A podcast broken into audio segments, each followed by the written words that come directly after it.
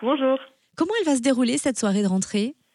Alors en fait, c'est euh, le moment où nous, on essaye de présenter tous les tous les projets, tous les metteurs en scène, les comédiens qui vont les assurer, les, les mener, les accompagner avec euh, les étudiants qui y participeront.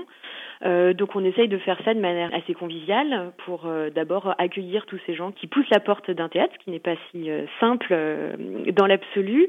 Et donc on fait un petit pot d'accueil, on leur présente les projets, et puis après il y a des petits temps d'échange plus informels avec avec les artistes euh, qu'on a prévu pour ce projet. Voilà.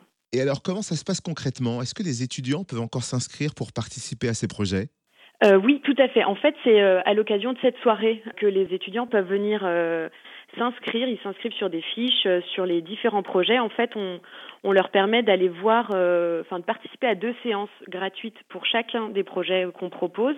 Euh, l'occasion pour eux de vérifier que voilà, s'ils hésitaient entre plusieurs projets, par exemple, d'aller vers celui qui leur plaît le plus ou de confirmer une intuition qu'ils avaient sur leur envie de participer à tel ou tel projet. Donc c'est à l'occasion de cette réunion de rentrée qu'on organise le 25 septembre qu'ils peuvent s'inscrire.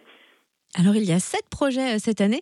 Et c'est la restitution de ces ateliers que l'on va pouvoir découvrir au Festival Éclosion l'année prochaine? Exactement, ouais. Pour nous, c'est important que bah voilà, le travail euh, qu'ils fournissent tout au long de l'année sur différents projets soit euh, valorisé pendant un temps fort et qu'on montre aussi l'exigence artistique que nous on met dans les projets. C'est pas parce que c'est du théâtre amateur, étudiant, qu'il est de qualité moindre que le théâtre professionnel. En tout cas, on essaye de les mettre dans les mêmes conditions que des compagnies professionnelles.